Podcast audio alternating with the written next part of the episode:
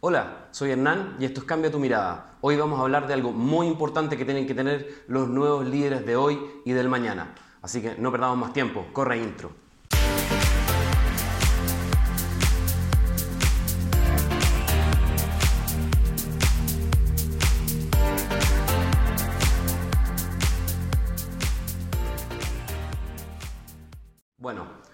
Hoy quiero que hablemos algo que es muy importante que tengan los líderes de hoy y del mañana. Y no, no vamos a hablar de cómo subir las ventas, cómo ganar más dinero, eh, cuáles son las características duras que tiene que tener un líder para poder manejar equipos, para poder tener buenas negociaciones. No, nada de eso. De eso está plagado en YouTube para que puedas aprender. Eh, lo que quiero que hablemos hoy es de algo totalmente distinto. Y quiero que hablemos de cómo podemos ser vulnerables como líder. ¿Sí? ¿Cómo podemos ser vulnerables siendo líderes, estando en una posición de liderazgo? Y muchos de ustedes quizás inmediatamente van a querer cerrar el video, van a decir vulnerabilidad, liderazgo. Se volvió loco Hernán, vulnerabilidad no tiene nada que ver con liderazgo. Y sí, tiene mucho que ver. El problema es que en la sociedad de hoy todavía tenemos el problema de que conectamos vulnerabilidad con ser débiles. ¿Lo repetimos? Porque les va a sonar una campana inmediatamente en la cabeza. Vulnerabilidad es ser débiles. Y no, eso es un mito. Es un mito que, gracias a Dios, las personas cada vez más lo están entendiendo. Ser vulnerable no tiene nada que ver con ser débil. Ser vulnerable es todo lo contrario. Tener la capacidad de mostrarnos de manera vulnerable requiere de un coraje, de una valentía tremenda requiere de arriesgarnos, atrevernos a estar expuestos, abiertos emocionalmente. No tiene nada que ver con ser débil. Podemos vivir una vulnerabilidad de, un lugar totalmente digno, fuerte, conectado con nuestras habilidades y con nuestras capacidades. No tiene nada que ver con mostrarnos débiles frente al resto. Antes de comenzar, no te olvides que para que no te pierdas ningún contenido que subo semana a semana, te inscribas, te suscribas aquí en mi canal y apretes la campanita y no olvides ponerle dedito para arriba si te gustó el video. Vivimos en una cultura de escasez, en donde estamos constantemente como sociedad conectados con nuestros miedos, con nuestras inseguridades, con nuestra posibilidad de perder, etc. Y por eso vivimos constantemente conectados con maniobras de protección, de defensa, que aprendimos mientras crecimos. ¿Qué pasa con muchos líderes en el ámbito laboral? Se levantan por la mañana y se ponen su armadura es una armadura que está hecha para todos los días salir a la guerra. ¿Y cuál es el fin de esta armadura? Esta armadura lo que dice es, no voy a dejar de que nadie, nadie vea cómo soy yo en verdad. Nadie podrá ver cómo soy realmente. Y con eso voy a poder defenderme de las críticas y del juicio externo. Y creemos que esto es lo más seguro para hacer.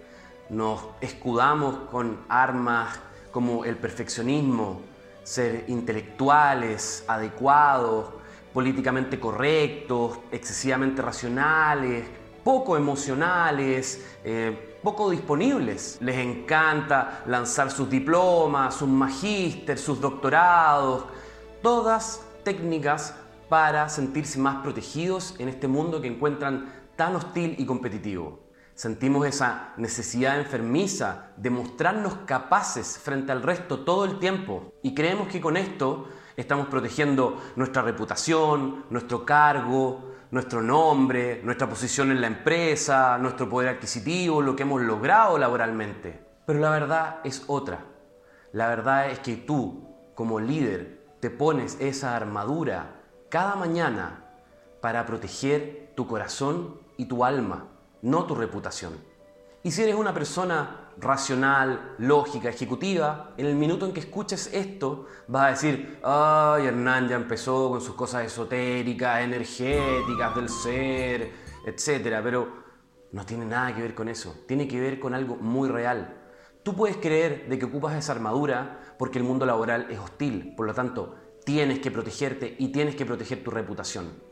El tema es ir más allá, es ir al fondo. ¿Qué representa tu reputación? ¿Por qué necesitas tanto protegerla? ¿Porque es la que te da dinero? No, va mucho más allá de eso. Detrás de proteger tu reputación hay miedo. Hay miedo a perder, hay miedo a ser despedido, hay miedo a ser ridiculizado, hay miedo a no mostrarse suficiente o capaz frente al resto, es miedo a no pertenecer, miedo al rechazo, miedo por lo que ocupas esta armadura para protegerte cada día de no ser dañado a nivel de alma, a nivel de tu ser y no sentir ese rechazo y ese miedo latente a diario. El problema, y que yo creo que ya te has dado cuenta, es que esa armadura no sirve. Esa armadura es simplemente una pantalla, no te protege de nada, no te protege de sufrir, no te protege de sentir. Esa armadura lo único que hace es ser una pantalla, una máscara, para no mostrarle al resto lo que te ocurre realmente por dentro. Y al ocupar esta armadura, para no mostrarle al resto lo que realmente te está ocurriendo, finalmente lo que, lo que pasa es que te aíslas.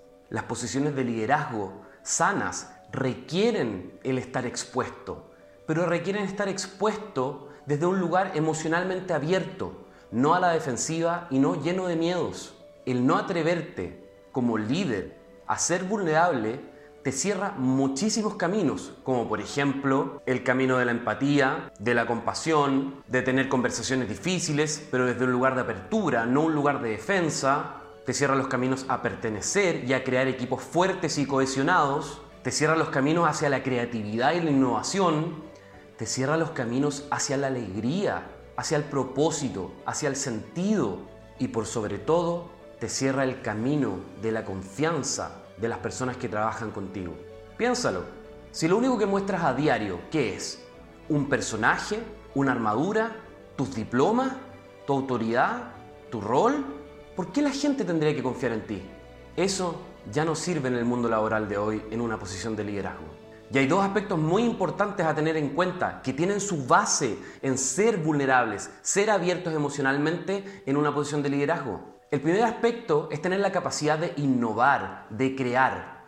Cuando somos vulnerables, nos atrevemos a estar expuestos, nos atrevemos a ser emocionalmente abiertos, tenemos la valentía suficiente para atrevernos a fallar.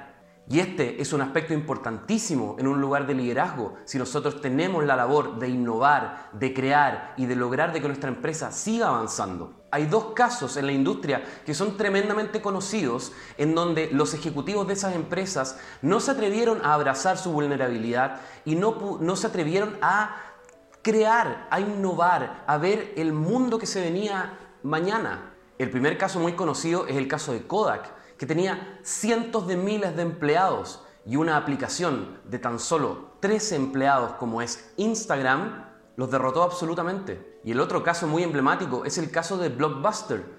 Blockbuster fue absolutamente apabullado por Netflix por no tener la capacidad ni la visión de innovar y de crear. Entonces te repito, el atreverte a ser vulnerable también te conecta con esa valentía para atreverte a fallar, para probar cosas nuevas, para innovar y para crear junto a tus equipos de trabajo. El segundo aspecto que tiene que ver con la vulnerabilidad y que yo siento personalmente que es el más importante en una posición de liderazgo es desarrollar verdadera empatía. Pero para desarrollar una empatía genuina tienes que ser capaz de conectar con el resto. Y es imposible que puedas conectar con el resto, con tus equipos de trabajo, con tus empleados, si no eres capaz de conectar contigo conectar con tus dolores, con tus miedos, con tus heridas, con tus inseguridades, ya que reconociendo esto en ti, fácilmente lo vas a reconocer en los otros. Un líder empático fortalece sus equipos de trabajo, favorece la horizontalidad, el acompañar y no el ponerte en una posición de tremenda autoridad. Las personas que trabajen contigo te van a sentir cercana, van a sentir realmente que pueden contar contigo, incluso a un nivel no solamente laboral. Pero te repito una vez más, es imposible que logres esto si no eres capaz de conectar contigo. Y es imposible que logres esto si sigues vinculando el concepto de vulnerabilidad con ser débil, con mostrar debilidad. La empatía se usa mucho en los lugares de trabajo, especialmente cuando nuestros equipos o los empleados están pasando por un momento difícil. El problema es que en estas ocasiones muchos líderes tienden a confundir empatía con lástima y los dos conceptos no tienen nada que ver uno con el otro. La lástima nos conecta con la tristeza que sentimos por otra persona y por la situación que está pasando. Pero al mismo tiempo nos separa emocionalmente, no nos acerca. ¿A ti te gusta que alguien sienta lástima por ti? No, ¿cierto? Bueno, a tus empleados o equipos de trabajo tampoco les va a gustar sentir lástima de tu parte. Y la lástima se escucha o se siente más o menos así. ¡Uy! qué, qué triste y qué lamentable lo, lo que te está ocurriendo. Eh, no me gustaría estar en tus zapatos. Pobre, pobre. ¿Cómo te puedo ayudar? Dime, dime, ¿cómo te puedo ayudar?